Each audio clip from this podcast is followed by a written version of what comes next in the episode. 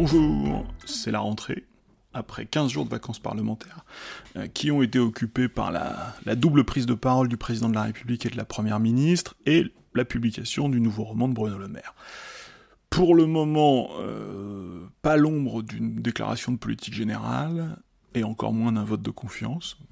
qui aurait pu être une initiative politique euh, prise, déduite des déclarations précédentes. La semaine dernière, je, sentais venir cette défausse et, je m'en indignais par avance. Honnêtement, après la, sinistre conférence de presse de la Première ministre, le Parlement n'a a priori aucune raison de se sentir floué ou contourné. Au contraire, euh, la feuille de route primo-ministérielle est loin de la déclaration de politique générale et beaucoup plus proche de la, to-do list. De l'intervention de la Première ministre, la presse a retenu euh, l'abandon provisoire du projet de loi immigration, en tout cas son report, et donc aujourd'hui nous allons en profiter pour ouvrir le capot de ce projet de loi et voir ce qu'il y a dans ce projet immigration et intégration. Et puis nous nous demanderons si le, gel du projet de loi est la bonne méthode, ou s'il n'y avait peut-être pas d'autre façon de, de, prendre le problème. Et puis dans la, à côté de la grande actualité littéraire, il y a la petite actualité de Bercy, et nous nous intéresserons euh, à la mauvaise note donnée par l'agence Fitch à la dette française, une dette française dilatée comme jamais. C'est le programme de cet épisode 5 de la saison 3 du quinquennat qui Le projet de loi immigration et intégration a une histoire un peu compliquée, puisque le, le ministre de l'Intérieur Gérald Darmanin en a jeté les bases euh, dès l'été dernier, avec des déclarations un peu frappantes, faites pour, être entendues et commentées, sur l'expulsion des délinquants étrangers. Donc, euh, séquence pas toujours très très agréable, très fine d'association systématique d'immigration et, de délinquance, mais qui a qui a qui a fonctionné. Et puis ensuite, la question a quand même été renvoyée une première fois à un débat au Parlement. Donc la question a été repoussée au mois de décembre après la séquence budgétaire, euh, et puis aussi après euh, tout l'automne, le ministre était occupé à faire voter sa loi de programmation et d'orientation du ministère de l'Intérieur. Euh, donc c'était une, première, une première haie parlementaire à franchir pour lui, hein, qu'il a franchi avec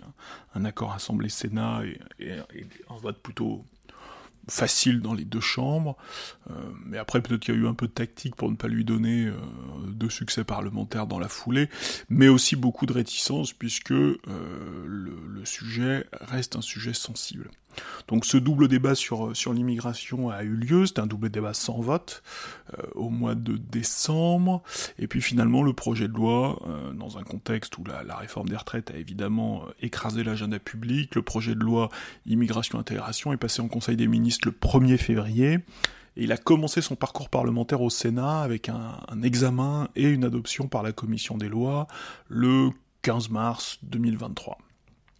Et puis, après ce vote, la trajectoire parlementaire, euh, le processus démocratique, comme dirait le chef de l'État, s'est transformé en pointillé ou en monstre marin, puisque euh, le texte s'est mis à apparaître, à disparaître. On a évoqué euh, une forme de vente à la découpe, qui a très très vite été critiquée, donc on couperait le, le, texte en plusieurs morceaux, les morceaux de, les morceaux nobles et les morceaux non nobles, les morceaux de gauche et les morceaux de droite. Olivier Véran a même évoqué la possibilité de réunir une convention citoyenne, ce qui ne serait pas une mauvaise idée. Euh, et alors au final, et encore récemment, là pendant les 15 derniers jours, changement de pied, annonce et contre-annonce. Alors moi, je trouve que toutes ces hésitations, elles sont plutôt intéressantes, et c'est simplement qu'on a trop pris l'habitude dans le système hyper majoritaire, où l'exécutif et la majorité sont un rouleau compresseur, et donc on guette toutes les défaillances, on guette les couacs, on guette la moindre discordance, euh, et on la considère comme une faiblesse ou comme une erreur. Moi, je pense que dans la situation actuelle, au contraire, c'est beau et sain de voir un gouvernement qui hésite et qui tâtonne. Alors, je rajouterais peut-être une petite condition, c'est qu'il faut qu'il il faut qu'il soit conscient qu'il hésite et qu'il tâtonne, euh, et qu'il sorte un peu de, là aussi d'une communication bulldozer, avec des, des, projets de loi qui sont euh, des, des, projets de loi de ministres. Euh, cette loi immigration intégration, si, si, elle sort un jour du Parlement, il n'y a pas de raison qu'elle soit une loi d'Armanin comme comme on, on, les a connus, ces, ces lois ministérielles pilotées, pilotées par les ministres sans aucune, avec une contribution parlementaire. Euh, réel euh, mais marginal, puisque ne portant pas sur le centre du dispositif. Et on, va voir que ce qui est discuté aujourd'hui dans, le texte, potentiellement, alors même si la discussion est, virtuelle pour le moment, c'est bien le cœur du dispositif. Et donc on se retrouve avec un projet de loi qui n'est pas simplement discuté à la marge, en complément, mais qui est bien discuté au cœur même de ses principales propositions. Alors, le, texte du gouvernement euh, n'est pas euh, ni révolutionnaire, ni révolutionnaire, ni extrémiste. Le, projet de loi propose, on va en faire le tour rapidement, mais propose de, renforcer les exigences, les exigences linguistiques pour la délivrance d'un titre de séjour, euh, le, titre de séjour plusieurs années. Autrefois, on disait carte de 10 ans, mais carte de 10 ans, ça, ça n'existe plus vraiment. C'est beaucoup, beaucoup plus court. Moi, le titre plusieurs années, c'est un titre beaucoup plus court, ou conditionné euh, la poursuite du séjour, donc le, le renouvellement d'une carte, au respect des principes de la République. Donc des, choses assez cohérentes, y compris par rapport à ce qu'a fait Darmanin à la fin du précédent quinquennat sur euh, les principes républicains, avec une double idée qui est d'élever la barrière d'entrée, euh, et de conditionner le maintien pour ne pas en faire un droit acquis. C'est-à-dire que le, droit au séjour est conditionné à un certain nombre de, critères posés, par l'État. Alors ça c'est un premier aspect. Par ailleurs, le projet s'intéresse aux conditions de travail des étrangers, en sanctionnant administrativement les, les employeurs abusifs, hein, une tendance de l'État assez générale qui trouve que évidemment le, pénal est trop lourd, trop compliqué, euh, et que la sanction administrative finalement c'est pas si mal, euh, c'est plus efficace, euh, c'est beaucoup plus souple, et qu'on n'a pas besoin de se lancer dans des grandes procédures pénales pour lancer des sanctions administratives. Et puis le cœur du projet c'est la création, du moins un des cœurs du projet, c'est la création d'une carte de séjour travail dans les métiers en tension, qui mesure qui est au cœur des débats avec la droite prolongeant les déclarations du ministre, euh, les déclarations estivales du ministre, le titre 2 du projet de loi facilite l'éloignement ou l'expulsion des étrangers délinquants qui constituent une menace grave pour l'ordre public. Le titre 3 aggrave les sanctions contre les passeurs et les marchands de sommeil. Euh, ça, c'était une, partie, euh, c'est pas forcément pour du sopt, mais euh, c'était un titre de gauche, hein, s'il avait fallu couper le, couper le projet de loi en morceaux. Le titre 4 s'intéresse à l'organisation de l'État côté asile, en créant des pôles territoriaux France Asile, en réorganisant la Cour nationale du droit d'asile, la CNDA. Euh, donc des enjeux d'organisation qui, qui, qui, peuvent être aussi analysés politiquement, hein, notamment par les, par les associations de, de, solidarité avec les migrants. Un titre 5 qui simplifie le contentieux du séjour en réduisant le nombre de procédures contentieuses euh, et qui reprend euh, une grande partie du travail fait d'abord par le Conseil d'État puis prolongé par le sénateur du Rhône, Jean-Noël Buffet, sénateur président LR de la commission des lois du Sénat. Et donc au final, 27 articles qui sont quand même plutôt mesurés, mélangeant plus ou moins finement mesures de gauche et mesures de droite. Alors c'est évidemment un texte qui est plutôt restrictif, qui recherche l'efficacité dans l'expulsion, qui augmente un peu euh, la barrière d'entrée, qui conditionne euh, la permanence du séjour. Hein. C'est pas c'est pas un texte d'accueil, ça c'est certain, mais les leviers qui sont utilisés sont des leviers extrêmement mesurés. Moi je, je repense euh, au, livre de Didier Lesky qui a été beaucoup lu, qui, qui est sorti pendant le Covid peut-être, ou juste après le Covid, un petit livre, un tract Gallimard, qui montrait bien que il y avait beaucoup de petits leviers euh, sur une politique migratoire euh, qui est très structurée, aussi assez contrainte, hein, parce que c'est une politique qui est largement conçue dans le cadre européen, avec une jurisprudence importante de la Cour européenne des droits de l'homme, mais qui avait une possibilité euh, de toucher les petits leviers, et clairement on est sur une loi, une loi restrictive, hein, c'est une loi d'Armanin, euh, mais une loi qui joue avec les petits leviers. Alors, Qu'a fait le Sénat avec ce texte euh, pour qu'on en arrive à cette espèce de gel? Bah, le, Sénat a fait son travail avec aux manettes un tandem, pas du tout esbrouf, un tandem euh, discret, euh, la sénatrice LR Muriel Jourda et le sénateur Union centriste Philippe Bonnecarrère. Hein. donc on n'est pas sur... Le, texte n'a pas été piloté par des sbires d'Eric Ciotti, sénateurs qui se sont montrés très critiques, mais qui n'ont pas euh, très critiques, y compris dans les, formules choisies, dans, la rédaction du rapport, hein, euh, en disant que tout ça manquait de souffle, de cohérence, de stratégie, etc. Euh, mais le texte n'a pas été désossé pour autant. si on prend quelques exemples, la majorité sénatoriale souhaite avancer par vers des quotas, alors des quotas qui s'appellent quotas, alors qui sont pas des quotas euh, d'origine, euh, qui sont plutôt des quotas euh, de, grande catégorie, hein. immigration de travail, immigration familiale, immigration étudiante, immigration de santé. la majorité sénatoriale souhaite resserrer le regroupement familial. Euh, en intégrant les contraintes du droit international. Donc on, voit bien que c'est voilà, il y a une forme de, réalisme juridique, euh, sachant que regroupement familial, on, confond souvent euh, immigration familiale, dans lequel il y a quand même un contingent important de conjoints de français, donc sur lequel l'État a priori peu de prise, euh, sauf à interdire aux Français de se marier avec des étrangers. Et puis il y a le regroupement familial proprement dit, qui est euh, le rapprochement des conjoints, des enfants, éventuellement des ascendants euh, d'étrangers résidant régulièrement en France. Donc une, approche restrictive sur le regroupement familial, une approche restrictive sur le sur les visas étrangers malades. Là aussi, hein, on retrouve je pense, si, peut-être que s'il nous écoute un jour, il dira mais pas du tout. On retrouve un peu du Didier Lesky, c'est-à-dire que euh, sur un certain nombre de petites politiques sectorielles, euh, la France est extrêmement accueillante les, assos, vont hurler, euh, mais notamment sur la possibilité de se faire soigner en France, euh, les, critères sont mis extrêmement bas et la France de fait accueille énormément d'étrangers qui viennent se faire soigner en France euh, et parfois a du mal à faire payer les organismes de sécurité sociale des pays d'origine. Et puis aussi, alors, grande mesure de la droite, identitaire, euh, resserrer les soins financés par l'aide médicale État. Euh, donc ça c'est une des mesures les plus dures adoptées par les sénateurs de droite, hein, le, débat classique sur l'aide médicale État, qui deviendra une aide médicale d'urgence et donc qui serait resserrée sur euh, les soins fondamentaux.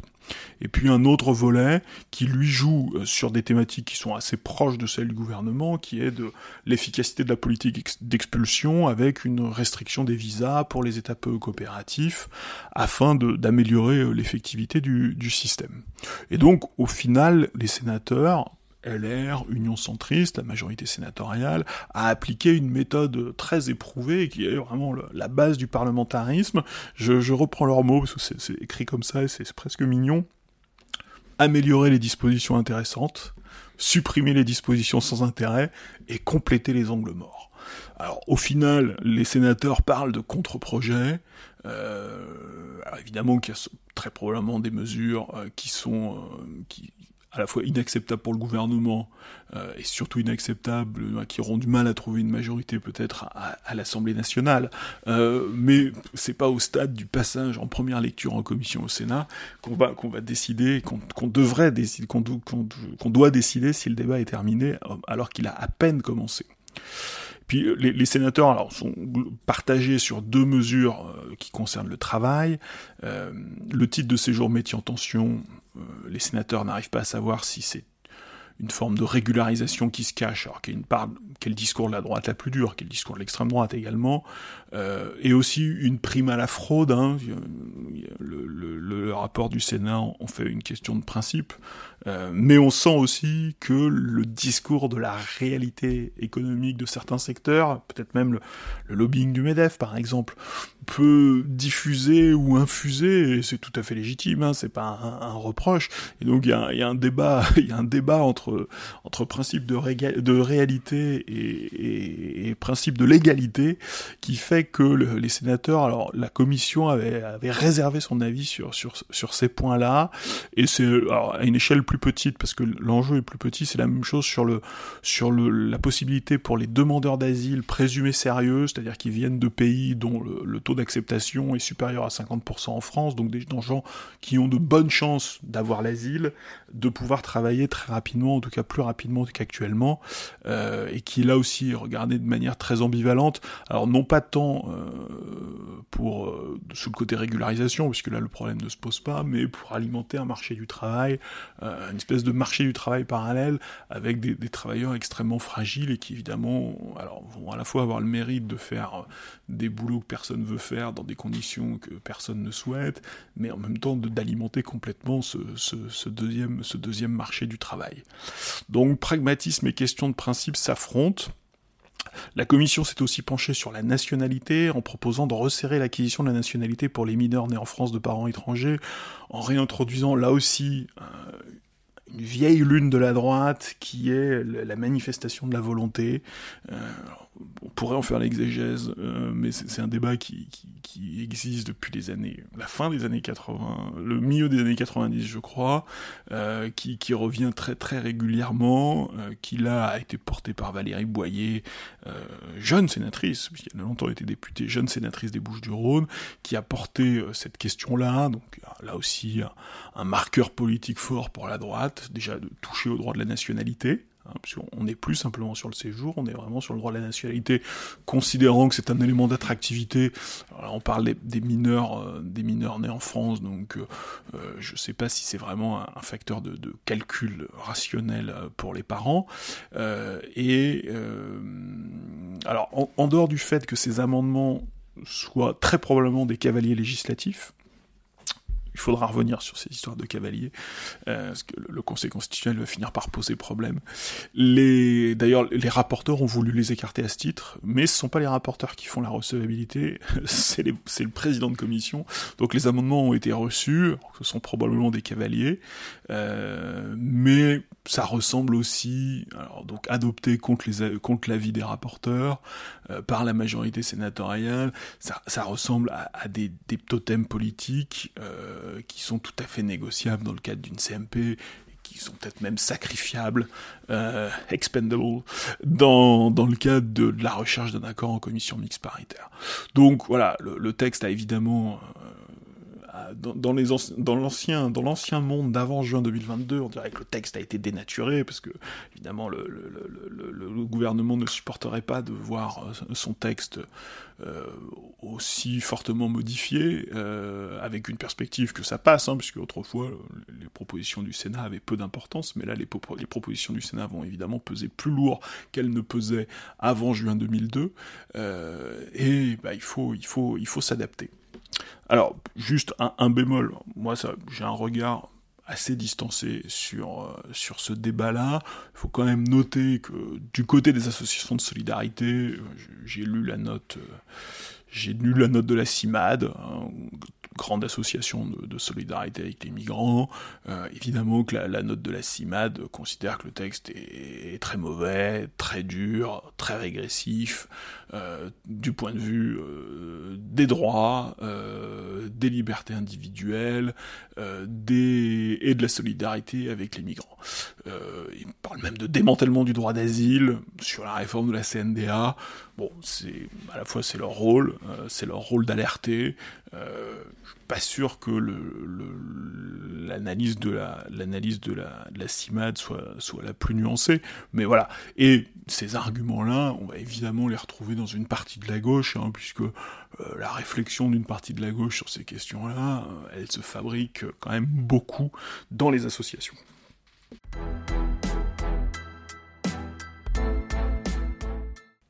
Alors maintenant, que faire de ce texte? Donc ce projet de loi aurait pu, aurait dû passer en séance publique au cours euh, du mois d'avril, hein, puisqu'il euh, a même dû être inscrit à une époque. Euh, la droite en séance publique, donc après la commission, aurait fait adopter des dispositions plus dures, c'est à peu près certain, mais honnêtement, quand on voit le travail fait par la commission, ni les chefs de la majorité, ni les deux rapporteurs, l'une bretonne et l'autre albigeois, hein, on, est sur des zones où l'empreinte de, l'immigration est peut-être moins forte qu'ailleurs. Euh, ni Larcher, ni Rotaillot, ni euh, les deux rapporteurs n'auraient laissé ce projet de loi devenir un, tract zémoriste. Donc le, retrait est un peu regrettable de ce point de vue-là, hein, parce que permet pas d'aller au bout. On, remplace finalement une discussion, euh, une discussion à table ouverte par des négociations de couloir, comme si le premier trimestre n'avait pas vacciné contre les négociations de couloir. Bref, le retrait du texte par le gouvernement, je trouve, illustre bien le maintien des, mauvaises habitudes et des mauvais réflexes. Euh, dans le parlementarisme négatif, avant juin 2022, euh, par définition, le ministre n'a rien à craindre du Parlement. Euh, il ne va jamais perdre. Il va gagner dans 99% des cas il va lâcher euh, des choses sur, il va laisser son texte être complété, éventuellement être amendé, mais sur l'essentiel, il n'a rien à craindre du Parlement. Et maintenant, on n'est plus dans cette situation-là, donc en gouvernement minoritaire, le ministre doit accepter de laisser son texte vivre, être ballotté, modifié, prendre des coups, voir des articles tomber, les voir revenir, euh, sachant que, en plus, il n'y avait pas d'urgence. Euh, l'enjeu migratoire est important, mais il n'y a aucune urgence à légiférer, puisque là aussi, euh, dans parlementarisme négatif, le gouvernement, l'exécutif inventent, des urgences, qui sont des urgences en fait de la, machine gouvernementale, qui sont des urgences ministérielles. Le ministre veut légiférer, veut légiférer vite. Euh, ça, ça n'existe plus aujourd'hui. Euh, donc, est-ce qu'il y a urgence sur le fond à légiférer? Non, il n'y a pas urgence. Le, texte pouvait passer peut passer six mois de plus au Parlement, de fait il va passer six mois de plus au Parlement, mais il va le passer dans des, dans des, dans des discussions de, de couloir, et on aurait pu imaginer ce que je disais la semaine dernière, deux vraies lectures, peut-être même trois vraies lectures, et deux vraies lectures avant le passage en CMP. Hein. C'est le droit commun de la Constitution. Je sais que tout le monde est devenu très sourcilleux sur la lettre de la Constitution. Euh, la lettre de la Constitution, euh, c'est la, norme de la Constitution, c'est deux lectures avant le passage en CMP. Euh, c'est une seule lecture, c'est la, procédure d'urgence, c'est la procédure d'urgence qui le permet. Mais le fonctionnement ordinaire du Parlement, c'est deux vraies lectures dans chaque chambre avant la réunion de la CMP, éventuellement même trois lectures avant le passage en CMP, euh, donc des, navettes abouties. D'ailleurs, le gouvernement a bien raison de dire qu'il y a plein d'outils dans la Constitution, sauf qu'il n'y a pas que le 49.3 et le 47-1. Alors, même si euh, le gouvernement a repris dans, son projet une partie des travaux sénatoriaux, euh, le projet, on sent qu'on sent l'empreinte du ministre, on sent que ça reste le projet du ministre, qui veut sa loi, qui veut sa loi rapidement, il veut, qui veut pas qu'elle soit dénaturée. C'est la logique de, les juristes parfois parlent d'exécutif législateur. Il faut distinguer le pouvoir législatif, le Parlement qui vote la loi, de la fonction législative qui est exercée, qui est partagée entre le Parlement et l'exécutif, particulièrement dans, les institutions de la Ve République. Et donc cet exécutif législateur, aujourd'hui, il est plus de saison. Et donc Darmanin, qui, qui, est un, innovateur potentiellement, euh, je comprends même pas qu'il ne soit pas acheté sur l'occasion de, montrer, de démontrer euh, une façon différente de légiférer, alors que euh, les enjeux, alors évidemment il y a des enjeux réputationnels, des enjeux d'image, des enjeux, il faut que le système politique, il faut que la presse comprenne ce qu'il est en train de faire, mais euh, il n'y avait aucun enjeu, voilà, il n'allait pas... Personne ne lui réclame cette loi, euh, même l'opinion sensible aux questions migratoires ne réclame pas de nouvelle loi, n'attend pas la loi d'Armanin de, de, pied ferme. Cette loi est absolument attendue par personne, donc c'était le texte idéal pour essayer un peu d'innover sur, sur, le, sur le travail parlementaire et sur un nouvel équilibre euh, qui est peut-être circonstanciel, qu'on aura peut-être oublié dans un an, euh, quand il y aura eu une dissolution et que l'Assemblée nationale aura été chamboulée, mais qui pour le moment est la loi du moment. Et puis, je pense que le gouvernement devrait quand même se méfier des négociations de couloir et de parti, euh, et considérer peut-être que la, façon la plus efficace de légiférer et de, travailler sur les textes, c'est de le faire euh, avec des crayons en main et de le faire en public, et que les meilleurs deals euh, sont les deals publics construits dans l'hémicycle et en marge de l'hémicycle, parce on peut, on peut espérer que le, dossier retraite l'ait un petit peu vacciné contre les, les deals en chambre et les, accords de couloir au sommet. sachant que alors, la très contestable jurisprudence du Conseil constitutionnel sur les cavaliers législatifs ne simplifie pas le travail législatif, hein, en considérant que le cadre de référence est celui fixé par l'exécutif dans le projet initial, tout ce qui sort du cadre est menacé d'être censuré comme cavalier législatif, et ça, ça c'est un vrai problème, évidemment. S'il y avait une difficulté, alors c'est pas du point de vue du gouvernement, parce que pour le gouvernement c'est plutôt avantageux, parce que il, va lâcher des choses, et à la fin le Conseil constitutionnel va nettoyer le texte, euh, et il va le nettoyer très probablement en le ramenant plus proche du texte du gouvernement. Donc c'est un facteur important. C'est plutôt un facteur gênant pour, euh, bah, pour les, les, forces parlementaires plus que pour les, plus que pour les forces gouvernementales. Alors, pourquoi ce gel? Deux facteurs plus politiques peuvent expliquer le gel du texte. Euh, un facteur structurel qui est la difficulté d'aligner sénateurs LR et députés LR. La réforme l'a prouvé de manière flagrante. C'est pas facile d'aligner LR en général, hein, qui est une collectivité un peu flottante, mais les, sénateurs et les députés n'ont pas l'air faciles à aligner, euh, pas le même mode d'élection, pas le même calendrier. Hein. le, Sénat le Sénat a les yeux fixés sur septembre 2023 et la prochaine élection sénatoriale, pas le même agenda, la diversité idéologique une diversité de rapports à l'exécutif, euh, de sentiments de, précarité ou de légitimité très variable. Bref, euh, sénateurs et députés LR sont dans des situations politiques très différentes et donc sont très difficiles à aligner. Donc ça, en effet, ça c'est un facteur. Mais aurait pu être intéressant de le tester. Le, second facteur est moins facile à cerner, euh, mais c'est l'acceptabilité d'un texte co-construit avec la droite sénatoriale, puisque c'est la, méthode euh, la plus viable. Euh, dans quelle mesure ce texte sera acceptable pour la majorité présidentielle à l'Assemblée, la majorité présidentielle elle-même et surtout sa composante Renaissance,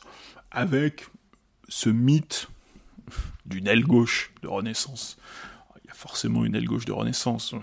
Tout, corps politique a tendance à se structurer en aile droite et en aile gauche. Euh, il y a forcément une aile gauche, mais euh, ça aurait peut-être été l'occasion de la voir. Euh, facteur difficile à évaluer, qui est très certainement un facteur très important pour l'exécutif, qui évidemment discute beaucoup avec les parlementaires, il ne discute pas en public avec ses parlementaires, donc essaye de sentir les choses, mais quand même un peu nébuleux à mon goût. Euh, et là encore, hein, la meilleure façon quand même de vérifier ces choses, euh, c'est de le faire carte sur table euh, et pas dans des, dans des discussions de, de on-dit et de, de, comptabilité de, couloir. Mais il est vrai que c'est une difficulté, hein, ce, texte, il y a une difficulté politique de fond. le libéralisme appliqué aux migrations, le libéralisme migratoire, fait partie du corpus idéologique du macronisme, pourrait dire du premier macronisme. Le macronisme au pouvoir, Emmanuel Macron lui-même se sont éloignés du tout économique, hein, ce qu'on appelle l'économicisme, c'est-à-dire une vision de la politique où l'économie commande, où l'économie euh, l'économie est centrale, elle règle les problèmes question migratoire dissoute dans une question économique. Euh, donc le, macronisme au pouvoir s'est éloigné de, ce tout économique hein, en, découvrant le, régalien. C'est ce que racontent très bien les journalistes euh, Corinne Lake et Eric Mandonnet euh, dans un livre qui s'appelle La nuit tombe de foi. Mais ce qui est arrivé à l'exécutif et ce qui est arrivé en partie à la majorité n'a pas infusé dans l'ensemble de, la troupe LREM devenu Renaissance, qui reste très attaché euh, au premier macronisme, euh, un libéralisme, alors parce que le libéralisme économique c'est quand même pas toujours la position la plus populaire, par contre le libéralisme sur les mœurs, le libéralisme sur l'immigration, le libéralisme sur la laïcité, sur la bioéthique, voilà, du libéralisme appliqué à d'autres secteurs, euh, alors c'est pas toujours très populaire non plus, hein. le libéralisme migratoire, l'opinion elle est très clivé aujourd'hui, très défavorable à l'immigration, très favorable à des mesures restrictives. Il y a une très belle, une très importante étude de la Fondation Jean Jaurès qui montre un soutien euh, massif de l'opinion aux mesures euh, qui, figurent dans le projet de loi d'Armanin, euh, y compris à gauche. Alors c'est moins massif, mais l'écart gauche-droite est très clivé parce que la droite est très très favorable aux mesures, les électeurs de droite sont très très favorables aux mesures, mais ce sont aussi des mesures qui peuvent mordre à gauche. Et puis euh, le groupe des députés euh, LREM Renaissance, LREM à l'époque, devenu Renaissance, a aussi mal vécu, conserve un mauvais souvenir des, premières fractures de la loi immigration pilotée par Gérard Collomb en 2018. Donc euh, je sais que c'est un argument qui a été utilisé de manière un peu polémique par les, deux camps. la droite l'a beaucoup utilisé pour dire c'est pas nous le problème, c'est l'état des troupes, c'est l'état des troupes de la, c'est l'état de la majorité présidentielle. Euh, moi, j'aurais plutôt tendance à, suivre cette piste-là, parce que je pense que quand on voit le travail qu'a fait la droite en commission, euh, le, fossé est sans doute pas immense, et le fait de renoncer, euh, c'est surtout peut-être la preuve d'une faiblesse, faiblesse au sein de la majorité. Qui est, alors, il y a de mauvaises raisons, mais il y a peut-être aussi de bonnes raisons. Un parti, comme le parti présidentiel, qui aime se figurer, se représenter comme un rempart, un rempart contre le Rassemblement national, il n'est pas totalement étonnant, euh, il n'est pas totalement absurde que la question migratoire soit un peu un point central, euh, en tout cas un point de différenciation, euh, puisque le grand adversaire c'est le Rassemblement national, hein, c'est le parti qui a été battu deux fois à la présidentielle. Euh, au fond, la, question migratoire, bah, ça devient un, un point central d'une partie de l'identité politique du macronisme, en tout cas une forme de, de décomplexion, de désintérêt, de décrispation, hein, et c'est plutôt hérité de la gauche. Hein. Tout à l'heure, j'ironisais sur l'existence de l'aile gauche, c'est plutôt hérité de la gauche, une gauche qui va considérer que rien que le fait de légiférer sur l'immigration, c'est déjà le début d'une faute politique. Euh, c'est l'argument ritournel, très très énervant, c'est la 22e loi en 30 ans, c'est bien la preuve que, euh, alors autant il n'y a pas d'urgence à légiférer, autant le, fait de légiférer n'est pas du tout absurde, et c'est pas parce qu'on a fait 22 lois en 30 ans, euh, que la question est totalement instrumentalisée, euh, et que toute législation est nécessairement politicienne ou électoraliste. Euh, la loi Darmanin, certes, elle participe peut-être à la construction de la, la légende politique du ministre de l'Intérieur, euh, sa dimension électoraliste, pour avoir regardé le texte de près, la dimension, ce qu'on peut vendre à l'opinion dans ce texte-là, me semble bien bien mince. Euh, l'opération politicienne peut-être, électoraliste, euh, j'ai quand même un doute. Et puis, difficulté qu'il faut reconnaître aussi, parce que l'immigration, ça reste un sujet politique difficile, notamment et à mon avis presque principalement parce que la question de l'immigration euh, et celle des migrations sont confondues. Euh, si on entend par immigration le destin des enfants, des petits-enfants désormais, de l'immigration extra-européenne euh, de la deuxième moitié du XXe siècle, euh, qui est souvent confondu avec la question des migrations, c'est-à-dire les migrations d'aujourd'hui, les migrations du XXe siècle, les, migrations de 2023, qui se mélangent systématiquement dans le débat public. Euh, moi, j'ai été frappé par un texte, un texte vraiment bizarre et un peu foutraque euh, d'Emmanuel Todd publié dans Marianne, qui parle de tout un tas de sujets compliqués politiquement, mais à un moment donné, Todd se met à rêver que le Rassemblement national fasse son aggiornamento politique, donc une révision de sa doctrine, euh, en bon français, euh, en séparant deux questions logées dans le mot valise immigration, justement en séparant l'immigration entendue comme la descendance de l'immigration extra-européenne ancienne, qui est française, qui ne partira pas, qui a vocation à rester en France, présence en France euh, n'est pas discutable. Et donc ça, c'est le, premier aspect du volet immigration, hein, en plus qui est très lié au Front National des années 80. Et puis la question migratoire réelle, la question contemporaine, l'immigration réelle, à laquelle les pouvoirs publics doivent répondre par une politique, soit de, régulation, de répression, d'accueil, mais par une politique réelle. Euh, et donc derrière le terme immigration, on a un véritable mot valise qui vient mélanger ces deux questions. Et alors l'observation de Todd, elle me semble très juste, euh, je pense que le mot immigration, en effet, est reçu très très différemment euh, en fonction de qui l'entend et de qui le dit, et aussi de qui le reçoit hein, parfois, parce que les gens peuvent se sentir visés par des politiques qui ne les concernent absolument pas, mais par ricochet, en tant que, tant, tant que descendant ou en tant qu'immigré soi-même, euh, se sentir visé par ces politiques. Et donc il y a, un contenu, y a un contenu polémique et clivant très fort. Euh, alors l'observation de Todd, je la trouve très juste, euh, mais totalement illusoire. Alors dans le cas du Le Pénis, totalement illusoire parce que justement, euh, parce que Todd ne voit pas ou ne fait semblant de pas voir, je ne sais pas exactement,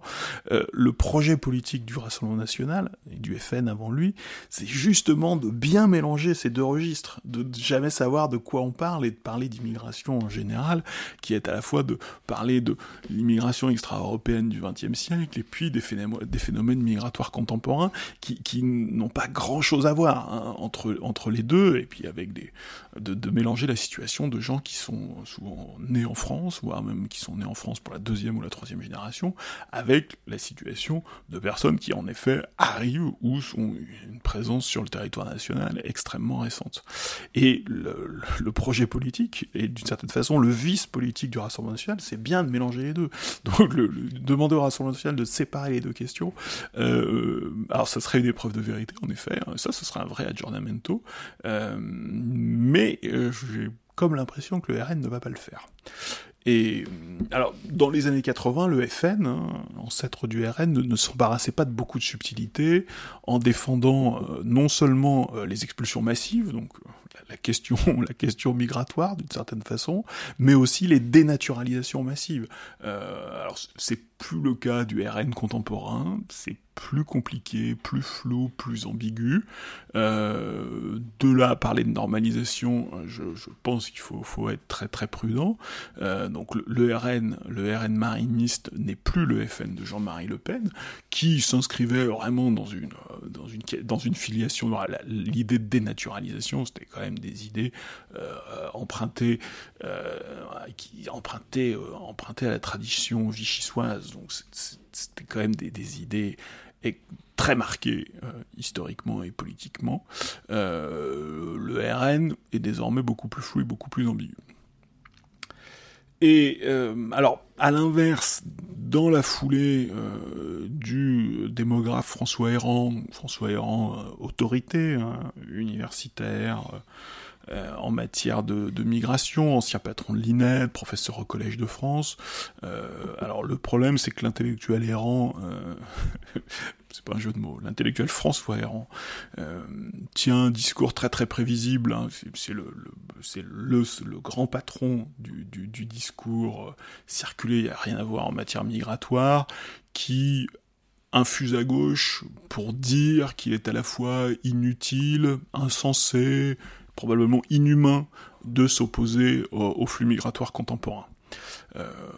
ce, petit, ce petit noyau mis à part, mais un, noyau qui est, influent, euh, qui est influent à gauche, qui est influent dans, la presse. Hein. François Héran, tous ses livres sont extrêmement bien accueillis, extrêmement favorablement commentés. Euh, le, le, reste, le reste du champ politique est quand même largement attaché à, à l'ambition un petit peu de contrôle de, de, de, des frontières et de politique migratoire. Je signalais tout à l'heure l'étude de la Fondation Jean Jaurès. Le, soutien de l'opinion aux mesures concrètes du projet de loi immigration-intégration euh, est massif. Euh, et, au-delà au du soutien aux mesures, les représentations de l'immigration, de l'immigration euh, réelle, hein, de l'immigration d'aujourd'hui, et peut-être aussi là, avec le petit mélange euh, signalé par Todd, dans, la tête de l'opinion, dans les discours, hein, quand on parle d'immigration, de quoi parle-t-on exactement En tout cas, il est certain que euh, majoritairement l'opinion euh, associe à la question migratoire des éléments négatifs, hein, c'est ce que montre le sondage de la Fondation Jean Jaurès, et que, y compris à gauche, je crois qu'à gauche on arrive jusqu'à 48%, mais on, est sur, une question politique qui est considérée comme un problème. Et donc, refuser de poser l'enjeu migratoire, c'est quand même refuser d'affronter ce que les Français se représentent majoritairement comme un problème, euh, c'est refuser de prendre en compte une situation dans laquelle l'extrême droite, Le Pen plus Zemmour, a réuni 30% des électeurs au premier tour de la présidentielle, hein, 10 millions de voix, 10 millions et demi, et une situation politique dans laquelle Marine Le Pen peut se permettre de parler de pouvoir d'achat, parce qu'elle n'a même plus besoin de parler d'immigration, tellement c'est associé à l'identité politique du FNRN. Euh, alors ça ne veut pas dire que le législateur doive courir après l'électorat de l'extrême droite, et ce serait très probablement une course illusoire, mais sans chercher à tout prix à courir après l'extrême droite ou son électorat ou ses thèmes, euh, considérer que la frontière est une question interdite pour l'État serait probablement une faute politique. Alors, on n'aura pas de loi tout de suite, c'est pas très grave. Euh, la méthode retenue me semble assez mauvaise, euh, mais euh, on verra ce qui en sera après le 14 juillet. Par contre, faute de loi, on voit que l'exécutif va se concentrer sur l'action opérationnelle. C'est la piste qu'avait ouvert Emmanuel Macron dans son avant-dernière intervention en disant ouais, on n'a pas besoin de légiférer, on va gouverner sans légiférer. Euh, donc Darmanin a lancé l'opération Wambushu à Mayotte dans une situation de crise évidemment qu'on a du mal à se représenter, hein, une situation totalement exceptionnelle, euh, avec à la fois des, niveaux euh, de, pression migratoire, des niveaux d'insécurité euh, extrêmement élevés, donc le, calendrier peut être un peu étrange hein, quand le, président de la République proclame l'apaisement et que dans, la foulée euh, on lance une opération comme celle-là, euh, mais je pense que pour, les habitants de Mayotte, euh, le, discours d'apaisement de toute façon était un, discours un peu irréel par rapport à la situation sur, sur l'île, euh, et puis dans un registre euh, peut-être moins spectaculaire, hein, dans l'intervention de la première ministre, euh, Elisabeth Borne a annoncé l'expérimentation d'une force des frontières, alors ça c'était dans le programme du président de la République, il n'y avait pas que la réforme des retraites dans, le programme du président de la République, une force des frontières, donc, alors ça, honnêtement, je ne sais pas exactement à quoi ça sert. Hein. La frontière franco-italienne est un enjeu depuis euh, maintenant quelques années, hein, avec une pression à la fois forte et des problèmes de, coopération sur une frontière terrestre hein, et sur une frontière à l'intérieur de l'espace Schengen, donc juridiquement euh, délicate. Il euh, faut quand même retenir que cette force des frontières, elle arrive dans les Alpes-Maritimes, donc la, la, dimension politique de tout ça n'est peut-être pas à négliger, même si ça figurait dans le programme du président de la République, donc c'est quelque chose que euh, la haute administration, la, technocratie de l'intérieur, la, technocratie du ministère de l'Intérieur avait envisagé d'assez longue date. Bien avant que tout le monde note tout le monde et que tout le monde soit noté par tout le monde, les États étaient notés. Alors, les États, pas exactement, c'est leur, dette. Hein, et en l'occurrence, la, note dont on va parler, ce n'est pas la note de la France, c'est la note de la dette de la France, et plus exactement, les obligations émises par le Trésor, qui sont notées par quatre agences de notation, DBRS, une agence canadienne, pas la plus connue, et ensuite les trois grands noms euh, de la finance mondiale, Fitch, Moody's et Standard Poor's. Et la France vient d'avoir deux échéances en une semaine. Moody's qui devait rendre sa copie le 21 euh, dont Bruno Le Maire dit qu'ils n'ont pas rendu leur copie. Euh, donc c'est sûr qu'ils n'ont pas rendu leur copie, mais par contre ça ne veut pas dire qu'ils maintiennent la note de la France. C'est assez peu clair. Alors ce qui est beaucoup plus clair, c'est euh, la note de Fitch qui a été publiée le 28 et on attend celle de Standard Poor's pour le 2 juin. Donc sur, sur 5 semaines, on était censé avoir 3 des 4 agences de notation. Alors chez Fitch, rendu public le 28 avril, euh, la France n'a pas perdu euh, son double A. Euh, elle avait un double A avec perspective négative, mais elle est passée à A à- avec perspective stable. Donc c'est une, descente dans le classement. Hein. dans le classement, ça doit être la troisième, ça dépend des nuances, mais grosso modo c'est la troisième meilleure note, sachant que la France a perdu son triple A, qui est la note euh, des meilleurs élèves européens, dont l'Allemagne. La France a perdu son triple A au début des années 2010, alors ça dépend un peu des agences. Euh, mais euh, là, la baisse de la note de la France chez Fitch vendredi n'a pas du tout empêché notre ministre romancier de, faire des rodomontades expliquant que l'agence ne, comprenait rien au gain des, des réformes en cours. et il cite l'assurance chômage, la retraite et la baisse des impôts de production qui vont transformer les finances publiques française, euh, ce qui a complètement échappé à, Fitch, hein, puisque euh, notre Bruno Le Maire est de l'incompris national. Alors cette situation, cette baisse de notes euh, rappelle par un acteur qui est très critiquable,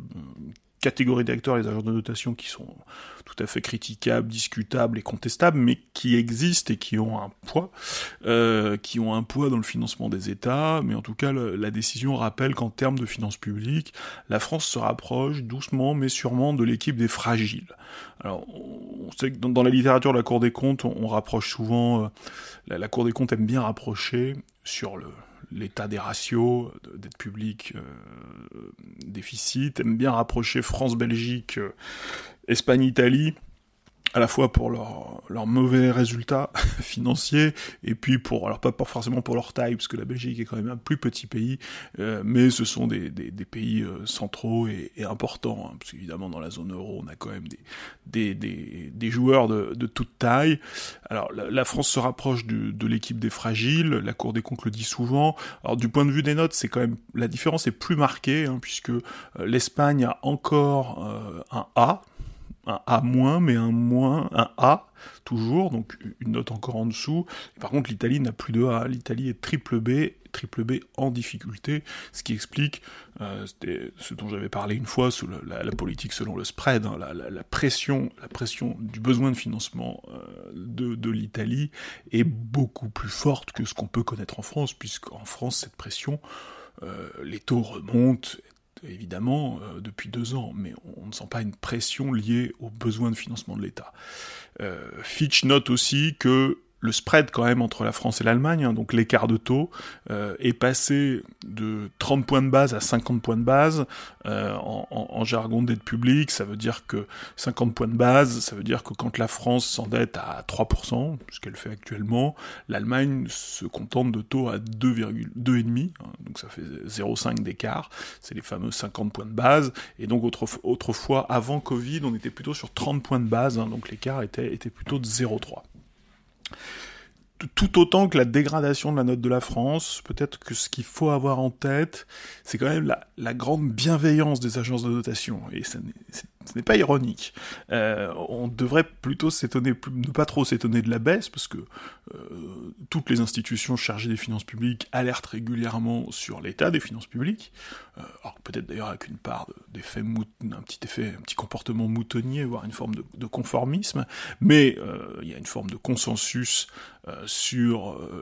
l'inquiétude collective que je partage d'ailleurs, sur, les finances publiques françaises. Par contre, on, devrait parfois peut-être plus s'étonner du fait que la France est extrêmement bien notée parce que les agences euh, intègres connaissent très bien la politique et le fonctionnement de la zone euro, savent très très bien que la France est too big to fail, euh, comme une grosse banque, hein, on ne peut pas la laisser tomber, elle est trop centrale politiquement et encore plus centrale euh, que l'Italie et l'Espagne, qui ne sont pas des petits pays hein, dans, la, zone euro ni dans l'Union européenne, mais la, France euh, est encore plus centrale que, ces deux grands, États euh, La France est très centrale financièrement, on peut dire merci à la BNP et la Société Générale, hein, qui sont deux banques, deux méga-banques européennes et mondiales, et au final, les agents de notation note bien mieux euh, la France que l'Italie. L'Italie, dont la situation est est plus fragile, la situation économique est en général plus fragile, mais par contre, dont la gestion, la gestion budgétaire est plus rigoureuse. Euh, donc si, on, si les agences devaient noter exclusivement la, rigueur budgétaire, le sérieux budgétaire, euh, l'Italie, l'Espagne c'est moins connu, je, connais moins le cas espagnol, mais le, cas italien, qui est, quand même le cas le plus inquiétant dans, dans les gros pays européens, euh, bah, sous les, les, différents, alors le gouvernement Meloni, on manque un peu de recul, mais tous les gouvernements récents ont plutôt eu des bonnes performances budgétaires, euh, de, redressement des comptes publics, de sérieux budgétaire, mais avec une situation, et peut-être qu'il y a un lien de cause à effet d'ailleurs, euh, avec une situation économique qui reste souvent extrêmement fragile, un secteur bancaire extrêmement fragile, beaucoup, beaucoup de motifs d'inquiétude, ce qui n'est pas le cas de la France, hein, secteur bancaire solide. le secteur bancaire, c'est solide jusqu'à ce que ça s'effondre, en tout cas plus solide que peut-être que celui de ses voisins, ou en tout cas, qui envoie moins de, moins de signaux de stress que celui de ses voisins. Et par contre, euh, une politique budgétaire française qui est toujours, euh, alors que, la période soit, quand la période est difficile, elle est toujours très dispendieuse, très dispendieuse, et quand la période est facile, entre deux crises, euh, elle est toujours moins rigoureuse que les standards, que, que les standards attendus à la fois par ses voisins, par l'Union européenne et par l'ensemble des observateurs. Et peut-être un autre facteur qui explique cette bonne note de la France, hein, qui, sur euh, simplement sur sa capacité, sur sa stratégie budgétaire, devrait avoir des notes plus faibles, c'est aussi la grande capacité de l'État français, capacité historique éprouvée à lever l'impôt demain. Hein. On sait que c'est le facteur central de la solvabilité, des États. Hein. Si, les États n'étaient pas des États mais des entreprises, ils seraient évidemment tous en faillite. Euh, mais là, en l'occurrence, il y a cette capacité à lever l'impôt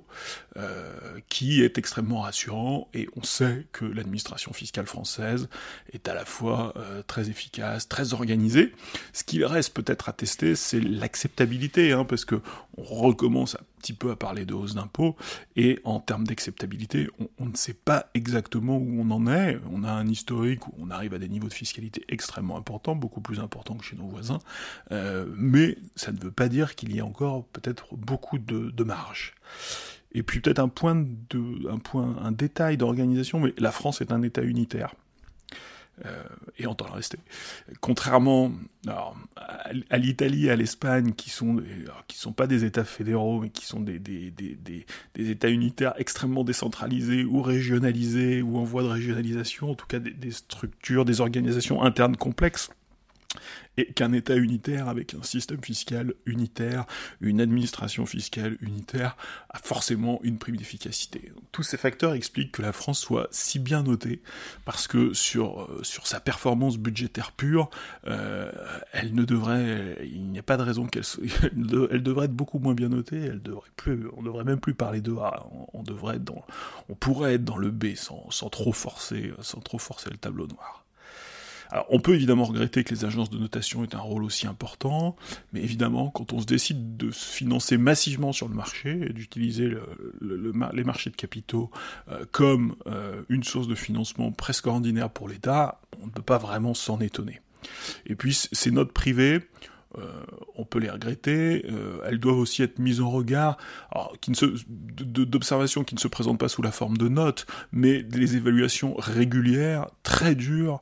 euh, même si c'est écrit en langage administratif, mais en, langage administratif, mais des évaluations très dures produites par des grandes institutions publiques et domestiques et pas par les, et pas par les, séides du capitalisme anglo-saxon. Euh, je pense à la Cour des comptes ou à la Banque de France qui sont régulièrement et presque rituellement très dures peu écoutés au final, euh, et qui disent à peu près la même chose que ce que disent les agences de notation. Depuis, alors d'ailleurs depuis 2013, des fins de la crise de l'euro, on va dire, euh, et surtout perte du triple A français euh, dans la plupart des, alors ça dépend des agences puisqu'il y en a trois ou quatre en fonction, euh, mais donc depuis maintenant dix ans, la Cour des comptes s'habille plusieurs fois par an en Haut Conseil des finances publiques, hein, donc, qui est chargé depuis la, loi organique de 2012 de, de, rendre un avis sur les sur les sur la stratégie de finances publiques hein, dans le cadre de la gouvernance européenne, et ça n'est pas la Cour des comptes qui le fait directement, mais c'est j'avais dû parler de fauné de la Cour des comptes, sachant que la, Cour des comptes fournit au Conseil 5 de ses 11 membres, donc la Cour des comptes n'est pas majoritaire, il y a un peu de société civile, euh, il y a des administrateurs de l'INSEE, il y a des économistes, et elle fournit aussi au Conseil son président, hein, puisque Pierre Moscovici peut intervenir à la fois comme premier président de la Cour des comptes, mais aussi comme président du Haut Conseil des finances publiques. Et donc le Haut Conseil des finances publiques a rendu son avis, euh, un avis la semaine dernière sur euh, le programme de stabilité, et, le Haut Conseil, bah, typiquement, on retrouve un avis là, public, domestique assez dur, qui juge que les prévisions macroéconomiques du gouvernement, donc croissance, inflation, emploi, productivité, sont optimistes, ce qui est une façon polie de dire qu'elles sont, peut-être un peu fausses,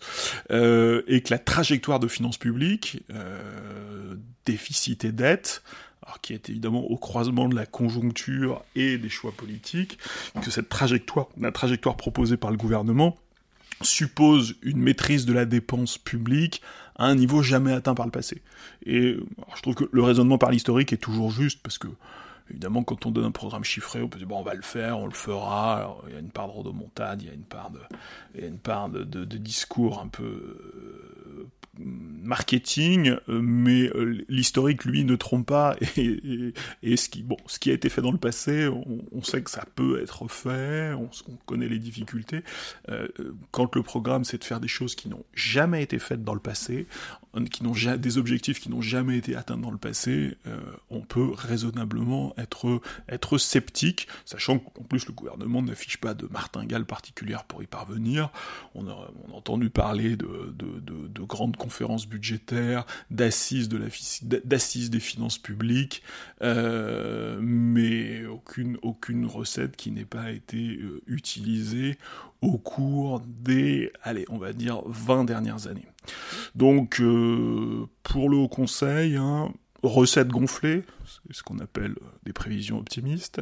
dépenses minorées, c'est ce qu'on appelle une stratégie non documentée, euh, autant dire que Bercy vole, vers de, vole de victoire en victoire, et en tout cas vole vers de nouvelles victoires. Et puis sur la forme, le Haut Conseil invite le gouvernement à faire adopter rapidement une loi de programmation des finances publiques, euh, ce texte a échoué l'été dernier, euh, mais au-delà de la forme, il s'agit surtout d'inscrire dans cette loi une trajectoire crédible, donc ça c'est le, contraire d'une trajectoire non documentée, avec des hypothèses réalistes, c'est le, contraire des hypothèses optimistes que le, Haut Conseil voit dans le programme de stabilité, et une stratégie claire. Euh, tout ça, tout ça va ensemble. Alors, il faut bien dire qu'en regard de cette intervention du Haut Conseil des finances publiques, la feuille de route de la Première ministre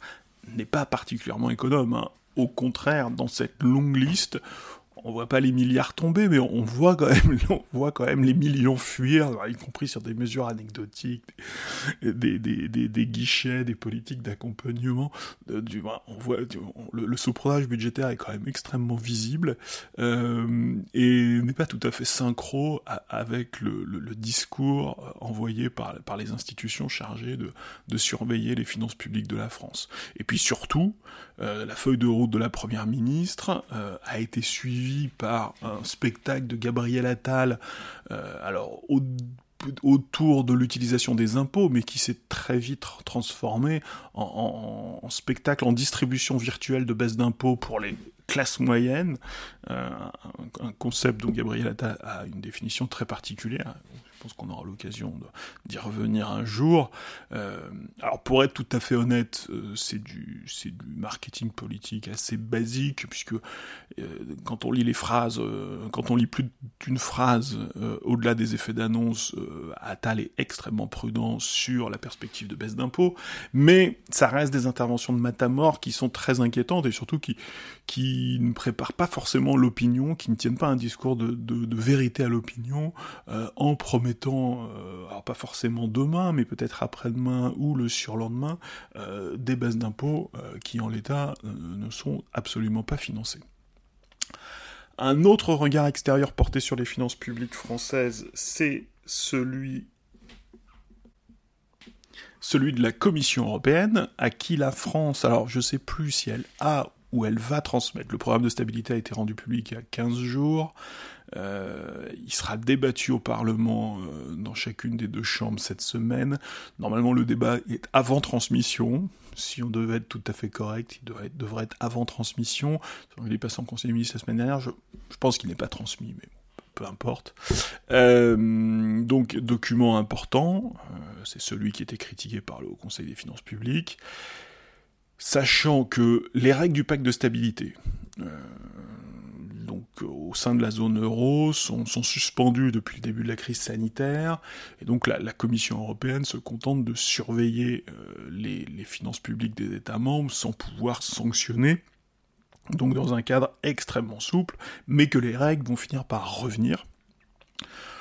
On les avait annoncées en 2023, elles ont été reportées d'un an, elles sont désormais annoncées en 2024 et on n'a pas encore annoncé de report. Ce serait, alors ce serait même surprenant qu'il y ait un report, donc on peut plutôt tabler sur un, redémarrage du pacte de stabilité en 2024. Euh, et en principe, ce seront de nouvelles règles. Alors ça c'est un, un aspect plus incertain parce que autant il y a la nécessité de redémarrer la supervision euh, des, des, des, budgets des États est largement partagée et poussée évidemment par les États les plus exigeants, autant il n'y a pas d'urgence à avoir des nouvelles règles, hein, puisque les anciennes règles fonctionnent très bien. Les, les nouvelles règles vont faire des, évolutions, mais il y a beaucoup d'États membres qui, ne qui ne souhaitent pas forcément ces évolutions, qui vont, qui vont devoir faire un compromis. Donc les nouvelles règles, on n'est pas sûr, euh, mais la Commission européenne avance, hein, c'est un, des chantiers évidemment pilotés par, par par, la Commission, euh, sachant que les pays qu'autrefois on appelait vertueux, et puis on a fini d'être dupes, hein, ils sont simplement frugaux. En plus, c'est joli, frugaux. Les pays frugaux, euh, Allemagne, mais pas seulement, hein, les Pays-Bas, les Baltes, euh, certains Scandinaves, voilà, il y, a, toutes sortes de pays frugaux, quand même plutôt en Europe du Nord. Euh, les, pays frugaux restent très attachés aux règles aux sanctions. Euh, les pays dépensiers, notamment les pays méditerranéens, ne sont, pas tout à fait dans la même situation. Et la Commission européenne pilote ce chantier en étant sensible à la diversité des situations. Hein. Certes, il y a des pays frugaux qui, ont envie de fixer les règles et qui, ont, qui pensent donner l'exemple, euh, mais il y a euh, d'autres préoccupations à, intégrer, y compris venant de grands États. Hein. La, la, France est évidemment euh, très très avancée pour faire évoluer les règles, avec un, une idée d'assouplissement des règles, alors conserver des règles, mais de les individualiser, en disant, alors là il y a une forme d'ambiguïté très diplomatique, en disant euh, si les règles sont trop dures, elles seront jamais acceptées, donc il faut des règles un peu plus souples pour qu'on puisse les accepter, donc ceux qui veulent, ceux qui se disent il y aura des sanctions, se disent il y aura plus de sanctions, ceux qui se disent les règles sont plus souples vont d'abord voir les règles plus souples,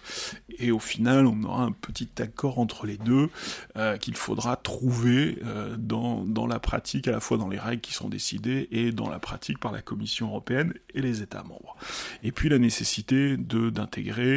euh, les investissements avec deux grands deux, chantiers principaux, euh, le tournant stratégique et militaire de l'Europe et la transition écologique. Donc deux, chantiers qui intéressent particulièrement la France et son budget. C'est donc euh, la, France est particulièrement active dans le, ce, ce débat autour de l'évolution des règles européennes. Alors, caché dans la, to-do list d'Elisabeth Borne, euh, le projet de loi de programmation des finances publiques fera sa réapparition, ou ferait, fera, on, est en mai, euh, euh, il peut y avoir des imprévus, mais devrait faire sa réapparition en juillet, c'est-à-dire lors de la séance, lors de la session extraordinaire, hein, la session ordinaire se, se, termine fin juin, puis ensuite il y a la possibilité pour pour le, président de la République et pour la majorité de, de, demander au président de la République la réunion en session extraordinaire du Parlement en juillet, en août, éventuellement. En août c'est très rare, mais un peu en juillet, un peu en septembre, euh, classique. Et euh, ce texte qui serait inscrit en juillet ou peut-être en septembre pourrait bénéficier d'un 49.3 estival supplémentaire. Ça, le gouvernement ne l'a pas crié sur les toits, mais l'idée de l'inscrire en juillet est très très liée au 49.3, puisque tout le monde a maintenant en tête que le gouvernement n'a le droit qu'à un seul 49.3 par session, hein, c'est la, Constitution euh, depuis la révision de 2008, euh, sauf que c'est par session ordinaire. Euh, donc pendant la session ordinaire d'octobre à juin, un seul 49.3 ordinaire, à part les 49.3 budgétaires, mais on peut rajouter des 49.3 s'il y a des sessions extraordinaires. Alors, ça semble ça tord quand même l'esprit de la révision de 2008, mais la révision de 2008 a quand même été écrite comme ça, et donc le constituant, je pense que le constituant ne s'est pas trompé, le constituant a quand même laissé a donné ce cap de 1,49,3 par session, mais a, laissé quand même grand ouverte une porte pour d'autres 49,3 en session extraordinaire, euh, sachant que la loi de programmation des finances publiques malgré son nom, n'est pas une loi de finances au sens de la Constitution. Donc elle ne peut pas bénéficier, comme la réforme des retraites, de cette espèce de 49.3 qui ne serait pas décompté, 49.3 gratuit. Et, donc, euh, bah, il faut utiliser un, 49.3 ordinaire. Et donc, si, le gouvernement faisait adopter euh, la loi de programmation des finances publiques par un 49.3 entre octobre et juin, ce serait son 49.3 de la session. Là, en le plaçant en juillet, ça lui permet d'utiliser un autre kata de 49.3. alors, le 49 c'est toujours ambivalent, on peut se le dire, on peut se dire que c'est une espèce d'arme de dissuasion, mais on, voit bien que ça ne marche pas en fait, parce qu'au contraire, c'est une arme qui tend les choses, qu'à partir du moment où le 49.3 est facilité, voire possible, il n'y a quasiment aucune raison pour que les députés LR se mouillent et viennent valider euh, une stratégie budgétaire avec laquelle ils ne seront pas d'accord. Euh, sauf si, évidemment, la question de la grande coalition euh, évolue d'ici l'été, ça risque de se terminer entre, en 49.3. Alors, avant de terminer, deux petites choses. Je voulais signaler un débat euh, très intéressant entre des gens, euh, j'aime bien dire, raisonnablement préoccupés par l'état des finances publiques. Euh, raisonnablement préoccupés, ça veut dire préoccupés, mais raisonnablement, c'est-à-dire des gens qui ne sont ni alarmistes, hein, le, discours un peu idiot alarmiste sur les finances publiques, qui à la fois ne, produit pas grand-chose et est souvent faux, ni rassuriste, qui est quand même souvent un défaut très répandu à gauche, hein, une forme d'indifférence à la question de l'état des finances publiques. Et donc ce débat, c'était un débat entre Eric Heyer de l'OFCE, institut euh, de Sciences Po, euh, très installé, très institutionnel, plutôt keynésien, donc plutôt favorable à la dépense publique, et puis François Ecal, un, un budgétaire, un ancien de la Cour des comptes, qui doit être à la retraite et qui a monté une association et un site euh, très intéressant qui s'appelle FIPECO, euh, qui est un des sites de référence sur les finances publiques, mais là avec un angle un peu budgétaire. Et le, discours entre les deux est pas du tout un discours de deux points de vue euh, excessifs dans lequel chacun trouverait chacun trouverait à manger et à boire, mais plutôt une discussion assez raisonnable sur l'enjeu du redressement, les modalités, la pression qui s'exerce sur la France, et tout ça, c'était dans, les matins de France Culture. Alors, non pas chez Guillaume Erner, parce que c'était pendant les vacances, ça devait être avec le remplaçant de Guillaume Erner. Voilà, il me reste à vous souhaiter une bonne semaine, sachant que mercredi, ce ne sont pas les agences de notation qui sont attendues, mais c'est le Conseil constitutionnel qui fait son retour, la décision sur la deuxième proposition de loi RIP, euh, sur la réforme des retraites, proposition qui, alors sauf surprise, devrait être euh, enterré. Euh, et si je voulais finir sur une note provocatrice, je dirais tant mieux. Voilà. Je pense qu'on en reparlera à l'occasion. Euh, bonne semaine et à bientôt.